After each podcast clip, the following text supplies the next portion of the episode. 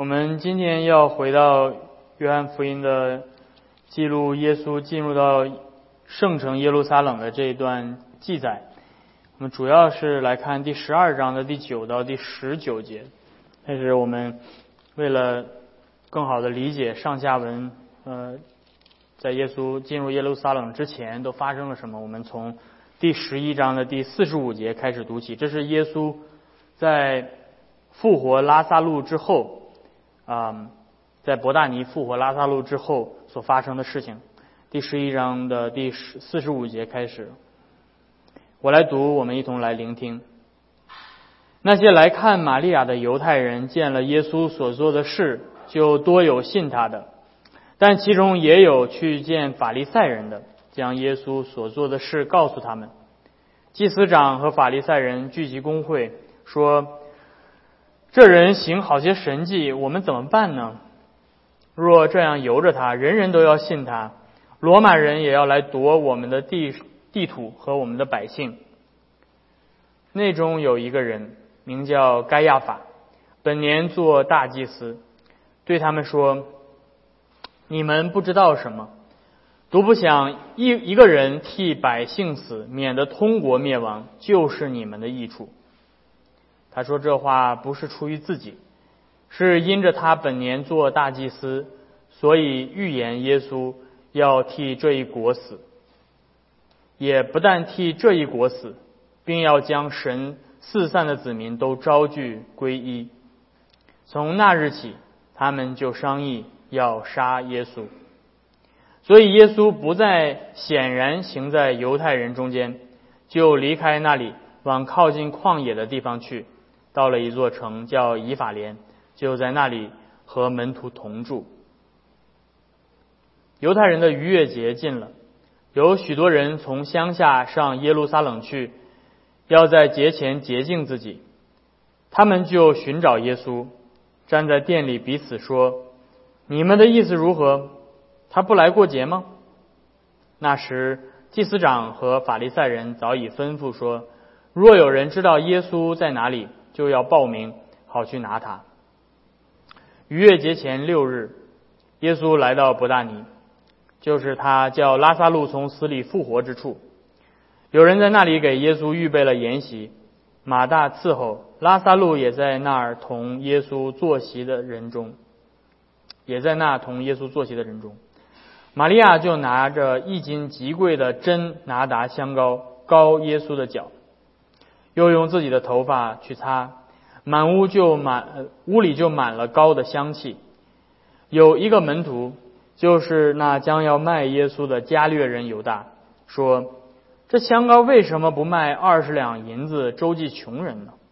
他说这话并不是挂念穷人，乃因他是个贼。又带着钱囊，常取其中所存的。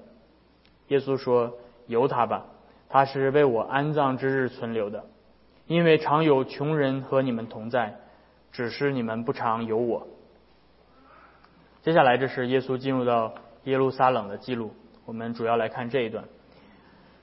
有许多犹太人知道耶稣在那里，就来了，不但是因为耶稣的缘故，也是要看。他从死里复活的拉萨路，但祭司祭司长商议连拉萨路也要杀了，因有好些犹太人为拉萨路的缘故回去信了耶稣。第二天，有许多上来过节的人听见耶稣将到耶路撒冷，就拿着棕树枝出去迎接他，喊着说：“何撒那，奉主名来的以色列王是应当称颂的。”耶稣得了一个驴驹，就骑上，如经上所记的说：“西安的民呐，不要惧怕，你的王骑着驴驹来了。”这些事门徒起先不明白，等到耶稣得了荣耀以后，才想起这话是指着他写的，并且众人果然像他这样行了。当耶稣呼唤拉萨路，叫他从死里复活出坟墓的时候，同耶稣在那里的众人。就做见证，众人因听见耶稣行了这神迹，就去迎接他。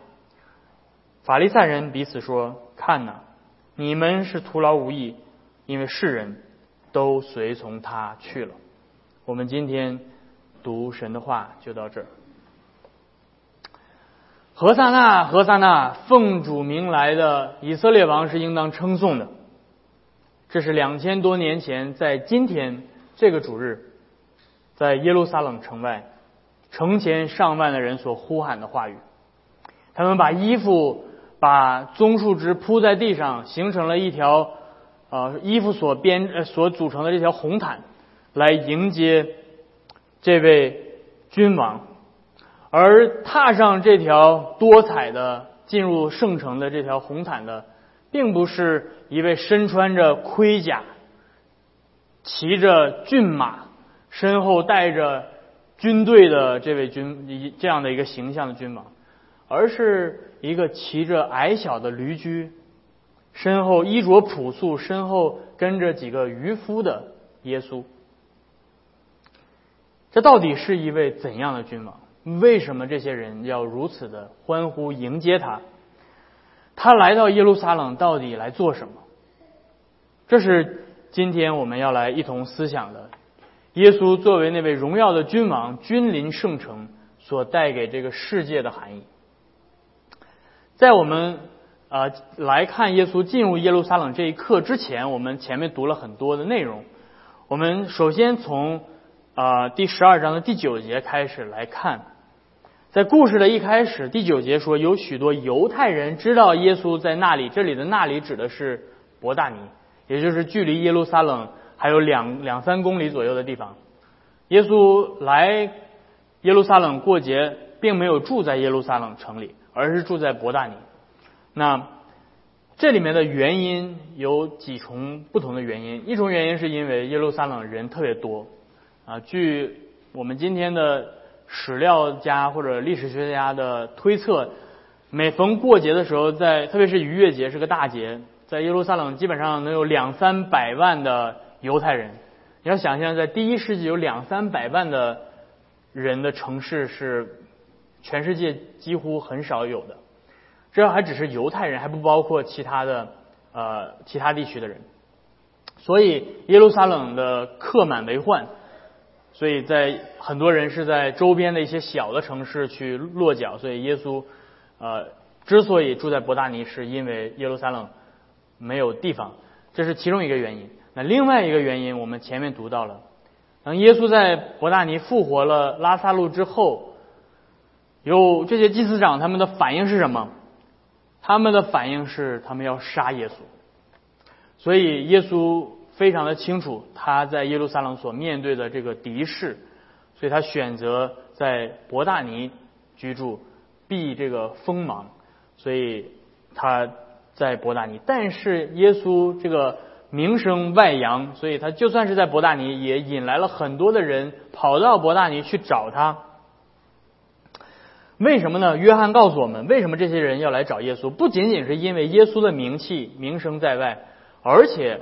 约翰说：“也因为拉萨路的缘故，所以耶稣在他临进入耶路撒冷之前，他先在伯大尼复活了拉萨路。他这样做是刻意而为之，他特别要要让这件事情轰动，要让这些犹太人去看他所行的这个临上十字架之前所行的这个最后的一个神迹，是死人复活的神迹。”然后他住在拉萨路复活的这个城市，这个神迹激化了在犹太人之间的矛盾，是什么矛盾的呢？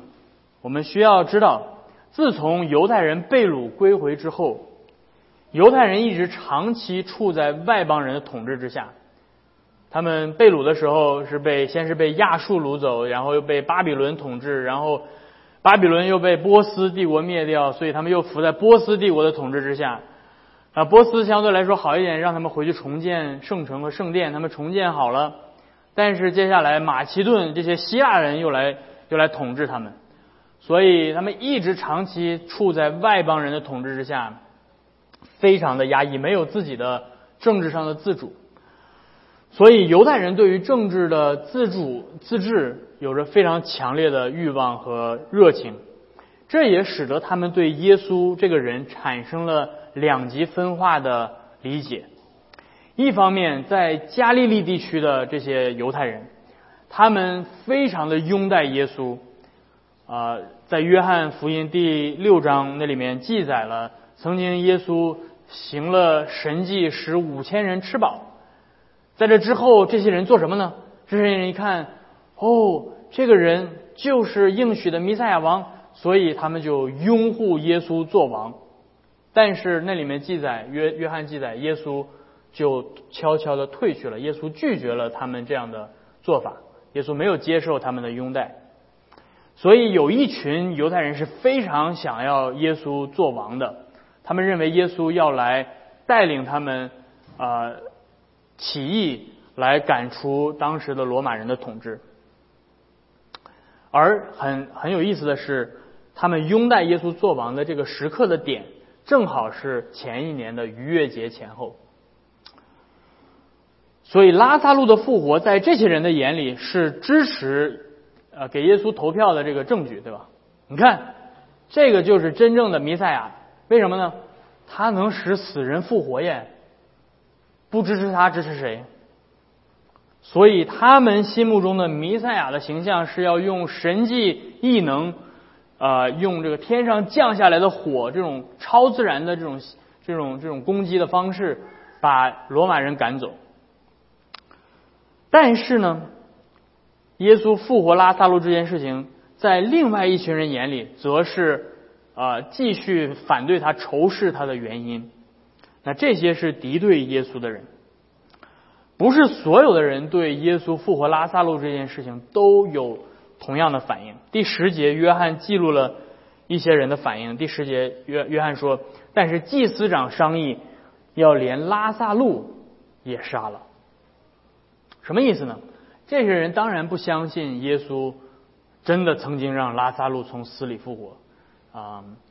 当时的祭司长是萨都该人，对吧？你们如有了解萨都该人的，会知道萨都该人是不相信死人复活的。萨都该人是不不相信天使的，不相信这些超自然的，所以他们是自然主义者。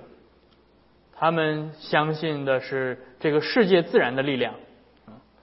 所以，所以他们认为耶稣是一个变戏法的，耶稣是一个喜欢搞一些这些神迹的这些用来用来欺骗人的，而拉萨路是他的同伙，对吧？拉萨路是跟他配合演一出戏的这个人，所以要把拉萨路这个同伙一党一并的清除。耶稣的出现不是真正的弥赛亚。但是他足够有迷惑性，让许多人相信他做的这些事情都是超自然的神迹，使他们相信他是弥赛亚。但是耶稣这样做激起了人民的这种情绪，使得人民反抗呃罗马人的情绪变得更加的重了。那么我们怎么办啊？所以这些该萨该呃萨都该人，他们是在罗马人的统治之下的既得利益者。他们能够享受尊贵的身份，能够啊既讨好罗马人的同时，他们又能获得利益，所以他们不希望这些人起来反抗罗马人。所以在前面第十一节，这个祭司长说：“你知道吗？如果要让他们得逞的话，他们罗马人就会夺我们的土地，夺我们的百姓，我们就啥都没有了啊！我们的统治阶级就会垮了。所以我们不能让他们这么做。”就算是罗马人统治我们，对吧？但是至少我们还是有好处可得的嘛，对吧？所以这是另外这些人对耶稣的对耶稣的反应。所以从第十一节的第呃第十一章的第五十七节，你们看那里面说什么？从那时候开始，祭祭司长和文呃法利赛人就吩咐说，如果有人知道耶稣在哪里哪里，就要去报名。好去拿他，所以前面他们已经在开会的时候已经决定，啊，他们要要杀耶稣，对吧？这个是在前面的，呃，前面的第几节啊？前面的第五十三节，在那一日，他们就商议开会做决定，要杀耶稣。好了，今天弟兄姐妹们。你要知道，圣经的记载都不是童话故事啊，不是不是神话故事，圣经的记载是历史，是真实发生的事情。今天我们挖出来了当时说这话的那个人的骸骨，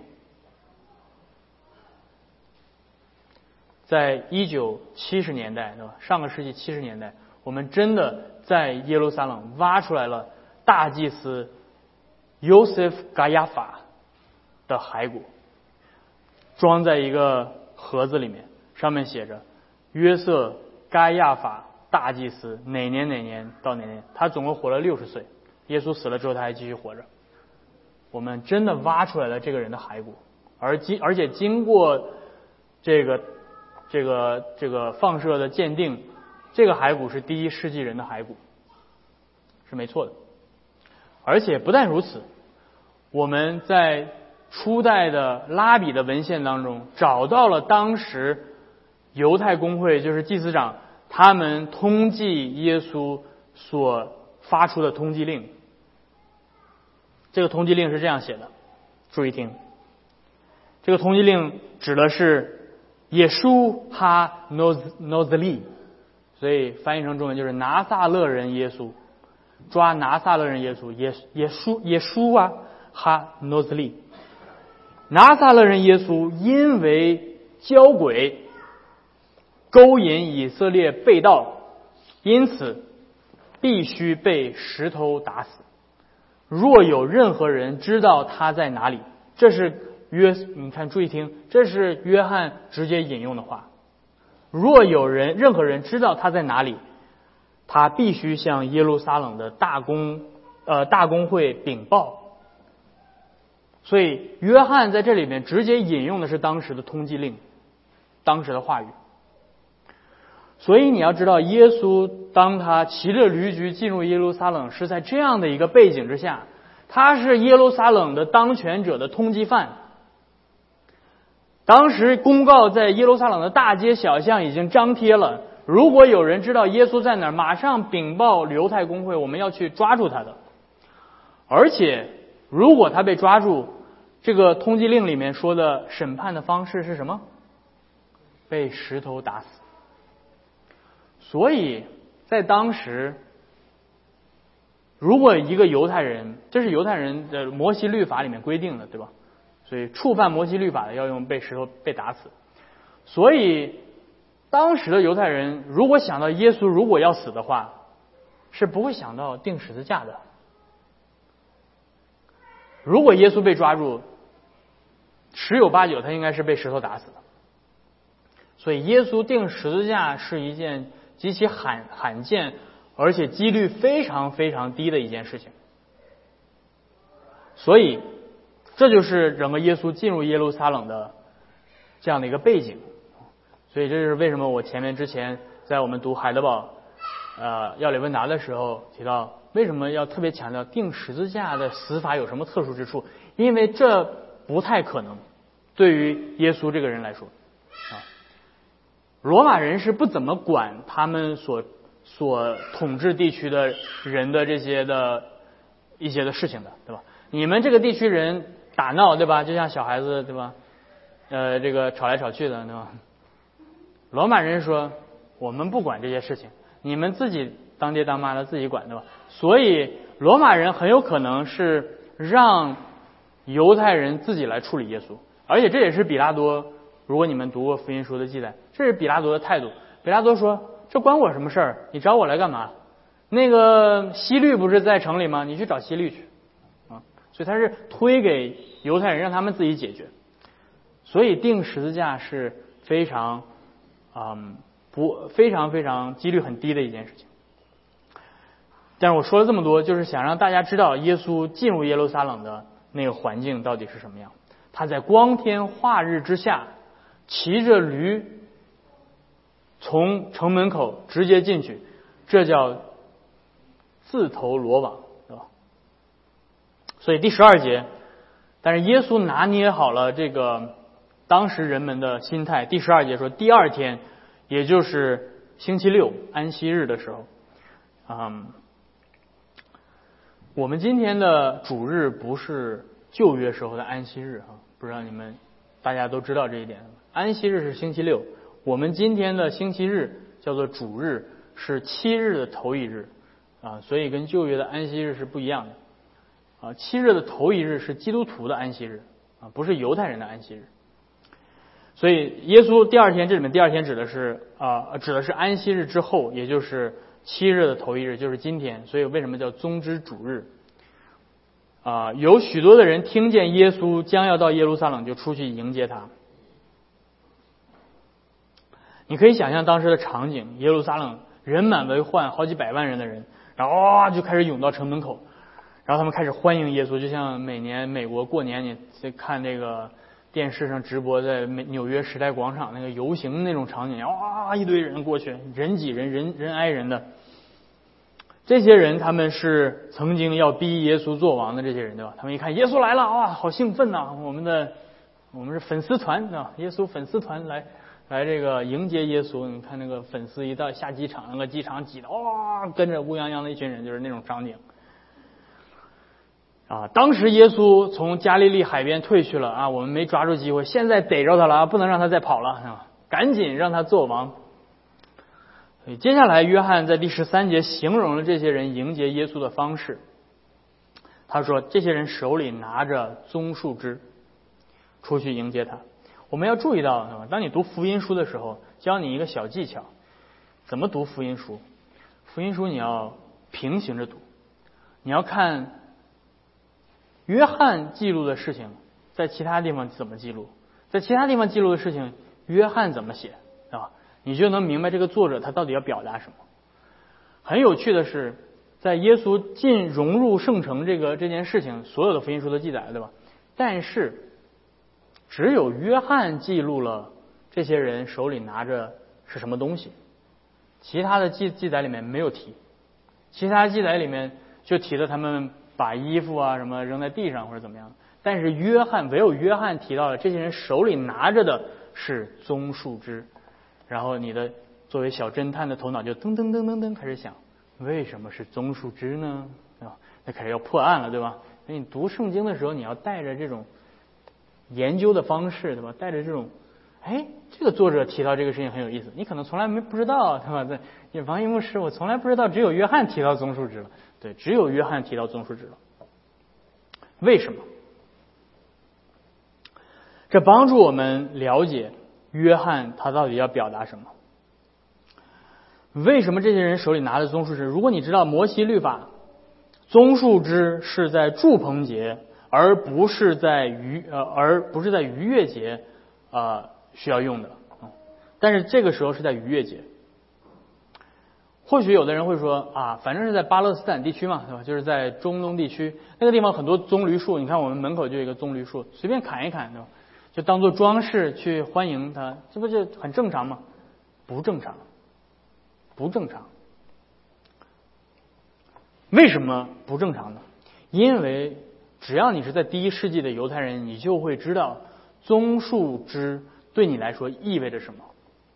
棕树枝不是一个随随便便的一个装饰品，好像你，对吧？欢迎一个奥运冠军，然后你就给他一个什么一束花束什么的，不是这个。棕树枝对于第一世纪的犹太人来说是什么？是他们的民族旗帜，就好像你在加州看到那个上面有一个熊的那个标志是一样的啊，就好像你在大街上突然看到你的国家的旗，那个国旗在飘扬是一样的。棕树枝对于犹太人来说就是他们的国旗，他们的宗民族的这个旗帜。为什么？因为这个追溯到了两约期间发生的一次犹太的战争，这是在公元前一百六十年到二百年，呃，一百一百六十年，一百六十七年到一百六十年，犹太人的一次著名的民族起义——马加比起义啊。当时还是在他们还是在希腊人的统治之下，而希腊人。呃，特别的强迫他们禁止在圣殿里的敬拜，然后希腊人会玷污他们的圣殿，呃，在里面去宰杀这个猪献祭，所以就是这是亵渎他们的神明啊，对吧？因为耶和华在旧约律法律法里面明确的禁止他们不可以不可以吃猪肉，对吧？所以这个希腊人就很讨厌，对吧？他们就很喜欢挑衅，他们跑到圣殿里面去宰猪，啊，所以就是激起了犹太人很大的这个愤怒。所以当时啊，犹太的祭司的家族叫做马加比，这个姓马加比有两兄弟啊，你要叫西门马加比和犹大马加比，在他们先后的带领之下，恢复了把把这个希腊人打败了，然后把他们赶出了呃耶路撒冷，然后在。在犹太地区恢复了圣殿的敬拜，在耶路撒冷执行了短暂的政治上的独立。那这次起义给犹太人留下了很深很深的影响，甚他们甚至创立了一个在他们的正典圣经托拉之外的一个节日，叫做光明节，对吧？如果你认识犹太人的朋友，知道他们有这个光明节。这光明节不是在圣经里面提到的，不是在托拉里面提到的，而是因为马加比的起义。所以他们立了创立了一个节日来庆祝。那在光明节，呃，当时呃，在呃马加比传，也就是次经，如果你们读过次经的话，次经指的就是两约期间写写的犹太人的历史。在马加比传上第十三章第五十一节，那里面讲到了这个西门马加比，他他们他战胜了希腊人之后。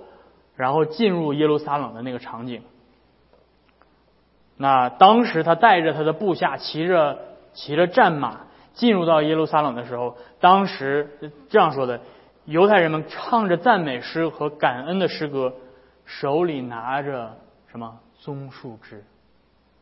马加比传上第十三章第五十一节，回去你们可以读。当时他们欢迎马加比进入耶路撒冷的时候，就是拿着棕树枝。所以，他们在马加比王朝这个印的钱币上，都是印着棕树枝，象征着胜利。后来，当然马加比王朝被罗马人攻陷了，所以他们到了第一世纪的时候，在耶稣那个时代，他们是在罗马人的统治之下。但是在尽管在罗马人的统治下，犹太人当中有很多这种还是依旧有这种民族的起义会出现。所以当时要知道，耶稣有一个门徒是。叫奋锐党的，对吧？还记得奋锐党叫萨，呃，这这些人叫 Sicari 啊希卡里这些人就是拿着刀的，他们是啊，就是当时的激进的呃农民起义者，在第一世纪后来，他们发动了奋锐党，发动了罗马和犹太战争啊，他们也在自己的钱币上印上棕树枝，所以。我讲了这么多历史背景，你们可以理解为什么约翰要说这些人是拿着棕树枝去欢迎耶稣。他们把耶稣当作是像马加比一样的民族英雄，要来解救他们，摆脱呃罗马人的统治。所以约翰传达这样一个很明确的信息。那接下来迎接耶稣的这些人唱了一首赞美诗，这首赞美诗就是诗篇。一百一十八篇，就是我们刚才所唱的这首诗篇里面，我们接下来会会会唱后面的这这一节。这句话怎么说呢？何萨那奉主名来的以色列的王是应当称颂的。何萨那这个词是在希腊文里面生造出来的，这个是希腊文里面没有这个词，这个词是用希腊语去音译希伯来语的一个词。这个希伯来语里面用的这个词是诗篇一百一十八篇第二十五节那个词。如果你要记记记下来，你可以回去查诗篇一百一十八篇第二十五节那里面经文的头一句，在希伯来语里面叫做 “Hoshiana”，Hoshiana 什么意思呢？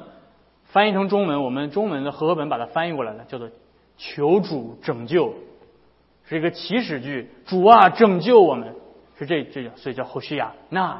那是这个请求的这样的一个起始的语气，所以他们当他们喊说“侯西亚纳，侯西亚纳”，就是指的是主啊，拯救我们吧，拯救我们吧，带我们打败罗马人吧，带领我们自由，带给我们和平吧。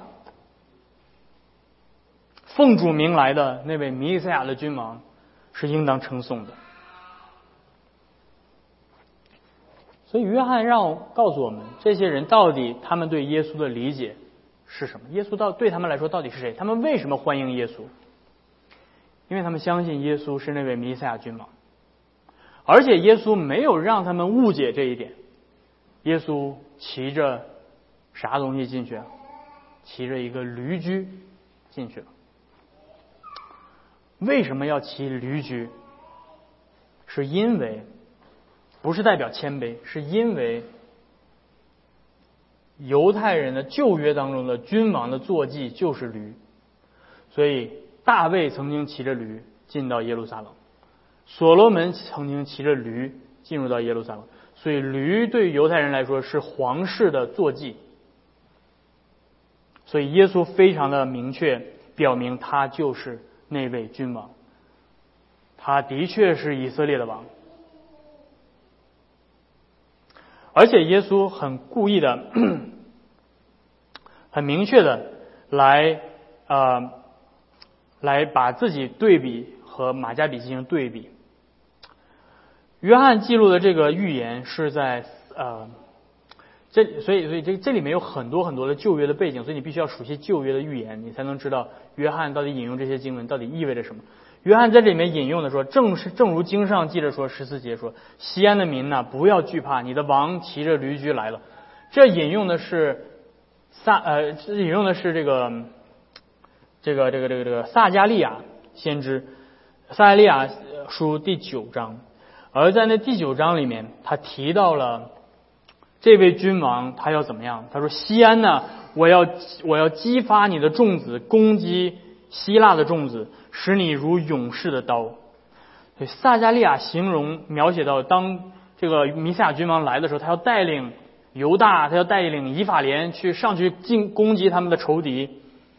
然后撒加利亚书第九章第十五节说，他们要喝血呐喊，犹如饮酒，他们必像盛满血的碗，又像坛的四角满了血。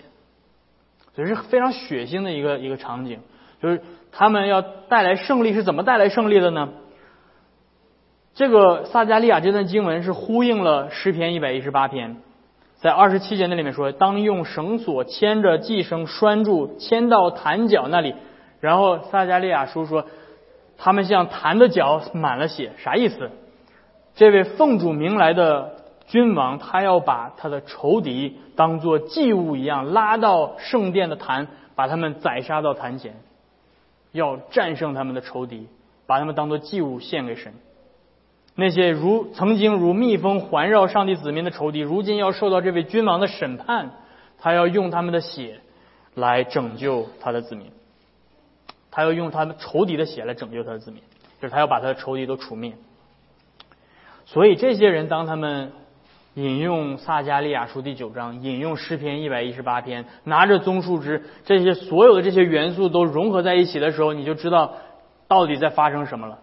他们准备好了，他们准备好要与耶稣并肩同战，拿着刀要去奔着这个比拉多，奔着比拉多的这个行宫要杀去了，对吧？我们现在就要把罗马人就干掉了。然而，这一切并没有像他们想象的那样发生。耶稣来没有带领他们去起义、去反抗、去去击退外族统治者的压迫。耶稣没有照着他们想要耶稣去做的那种方式去做。最终，这个被大家视为弥赛亚统治者、这个拯救者的耶稣，非但没有带领他们战胜犹呃罗马人，反而他自己被罗马人抓起来，被鞭打，最后被罗马人当作囚犯被处死在了十字架上。所以你可以理解为什么门徒们当耶稣被抓起来的时候，他们都四散都逃跑了，因为他们无法理解。他们原来理解是不对呀，耶稣，你不应该带着我们一起冲到行宫去把他们干掉吗？怎么你自己被抓起来了？完了，我们这次起义失败了，所以我们赶快逃命吧。难道这一切都是意外吗？到底耶稣进入到耶路撒冷，而且耶稣接受他们欢迎，接耶稣耶稣就说：“我就是以色列的王，我就是奉主名来的那位拯救者。他到底来干嘛？”所以，这是我们要来最后看的。约翰也告诉我们，这些人他们就算当时欢呼欢迎耶稣的时候，约翰说什么？约翰说他们不知道，他们不明白。第十六节，这些事门徒起先不明白，连门徒都不明白。欢迎耶稣那些人就更不明白耶稣为什么要来。他说：“只等到耶稣得到了荣耀之后，指的是什么？指的他上了十字架，从死里复活之后，他们才明白。”所以他说：“当时耶稣呼唤第十七节说，当时耶稣呼唤拉萨路，叫他从死里复活。当时那些门徒他们呃这些人做见证，然后他们行了这个神迹，许多人行了这个神迹才去迎接他。所以耶稣做的这一切都是故意的。”耶稣叫拉萨路复活是故意的，叫他们看到，看我行了这个神迹，我真的就是你们所认为的弥赛亚君王，没错。但是你们相信的弥赛亚的君王所要做的事情，你们不知道他要来干嘛。到底耶稣来干嘛？这正是耶稣进入圣城这件事情的反合性所在。当许多的人接纳耶稣、欢迎耶稣做弥赛亚君王的时候。拥戴他做王的时候，他们其实并不知道弥赛亚的真实的含义到底是什么。当他们欢呼说“侯西亚纳”何萨纳的时候，他们并不知道他们到底说的是什么意思。他们不知道耶稣带来的拯救的含义是什么。尽管他们称耶稣是主、是王、是弥赛亚，但是他们对弥赛亚的王权的理解是错误的。只等到耶稣得了荣耀之后，门徒才明白。只等到真理的圣灵来的时候，他们才能够进入到一切的真理之中。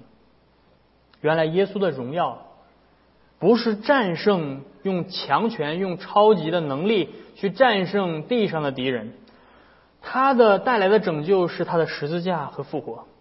耶稣的确是弥赛亚君王，经上一切的话都是指向他说的，一切的审判和拯救的预言都落在他的身上。但是耶稣所带来的拯救，不是脱离政治的压迫、外族的统治。耶稣所带来的拯救，是脱离罪恶的捆绑和上帝幕后的审判的愤怒。对于犹太人来说，对耶稣来说，他们真正的敌人，不是希腊人，不是罗马人。不是我们今天生活在这个地上的其他的地缘政治上的敌人啊！今天你看到乌克兰在打仗，对不对？乌克兰、俄罗斯在打仗。今天你去问一个真正的在乌克兰或者在俄罗斯的一个真正的基督徒，你问他你的敌人是谁？如果他是一个真正明白耶稣基督拯救的人，他会他会这样告诉你。他会这样告诉你：我真正的敌人不是俄罗斯，不是我在前线上打仗的那个敌人。我真正的敌人是我的罪，我真正的敌人是死亡的权势，是罪恶的权势。这是一个真正明白耶稣的福音的人能够说出来的话。而这也是弟兄姐妹们，我们在乌克兰的弟兄姐妹们。他们所做的见证，我不知道你们有没有人看最近在呃那些有一个这个在这个福音联盟上面的呃一些文章，乌克兰地区的弟兄姐妹牧师们写的文章，他们在求什么？他们在呼吁这个世界给他们什么？他们在呼吁其他地区的教会弟兄姐妹们为什么为什么事情呃为他们带带到？他们没有说，赶快让上帝降火把俄罗斯灭掉吧。他们说，让我们继续的能够战胜我们自己的罪，让我们真的抓住耶稣基督的救赎、拯救、拯救我们。那些人可以杀我们的身体，但是我们所敬畏的是那位能把身体和灵魂都灭在地狱里的上帝。我们真正的敌人不是他们。而是罪恶的权势，而我们自己，包括许许多的乌克兰人和俄罗斯人，包括这个世界上很多很多人，包括我们，都伏在那个死亡和罪恶的权势之下。不管不管谁打谁，谁欺负谁，对吧？谁压迫谁？因此，这是耶稣来所做的事情。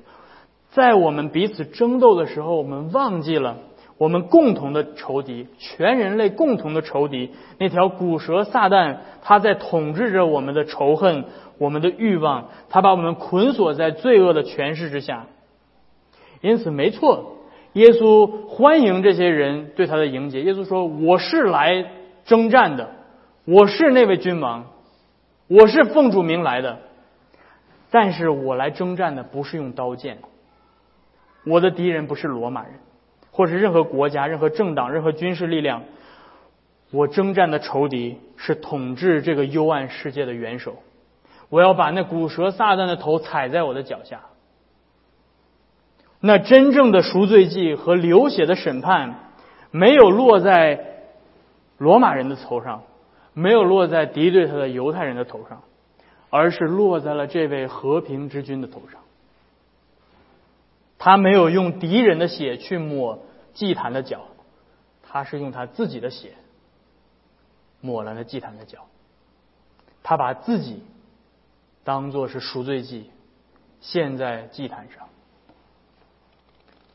他自己被审判，因此我们可以得到赦免，因为他自己承受了刑罚。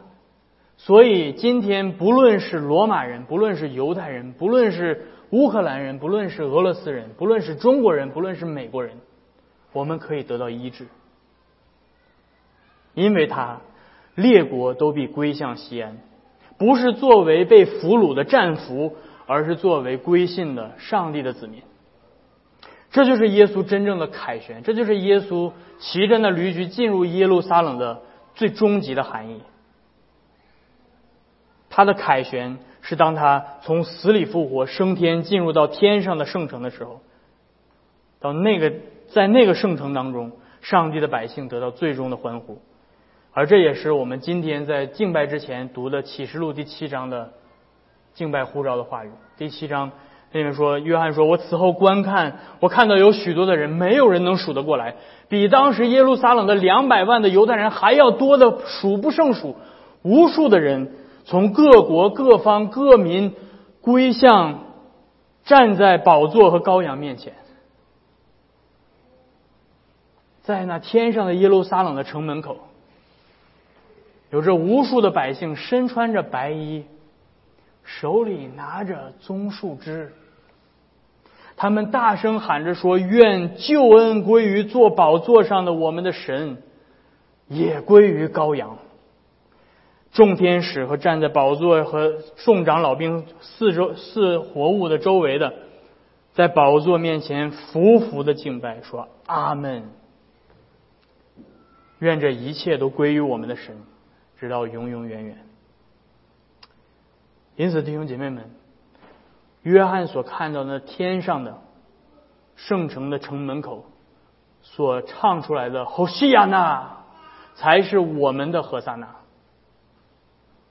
那是我们今天聚集在这里，跟天上的圣徒一起所欢唱的“何萨那，何萨那，奉主名来的那位真正的和平之君”，是应当称颂的。他拯救我们摆脱罪和死亡，将来有一天我们也会加入到那个天上的欢呼的行列。我们每一个人如此信靠这位弥赛亚君王的，我们都将身穿白衣，我们都将手拿着棕棕树枝，大声的向那位为我们死。为我们复活的耶稣基督大声的呼喊：“呼西亚纳！”奉主名来的是应当称颂的。让我们翘首盼望那一天的到来。阿门。我们一同的低头来献上我们的祷告。何萨那，何萨那！奉主名来的君王是应当称颂的。天父，啊我们为着我们那位和平之君而感谢你。我们为着我们的救主耶稣基督而感谢你，因为他带来了那个真正的拯救，不是不是脱离那地上的仇敌的拯救，而是脱离那真正的敌人，我们的罪，那古蛇撒旦的统治和死亡的权势。说我们感谢你，这位君王，他所带来的拯救是如此的彻底，是如此的永恒。他如今就升天，坐在你的右边，他统治着万有。不论是这个地上我们有任何的不同的政治的立场，他都拯救我们；不论是我们有任何的仇敌，他也拯救我们。他带给我们真正的和平，使我们能够在他所赐给我们的和平当中，能够彼此的相交。因此，主，我们感谢你，求你叫我们的心能够啊升到天上去，能够与现在站在天上的圣城门口的那些。众圣徒，历史历代的众圣徒和天君天使一同的高声的赞美他，他是我们真正的何萨那，我们带来和平的君王，愿他得到一切的尊荣。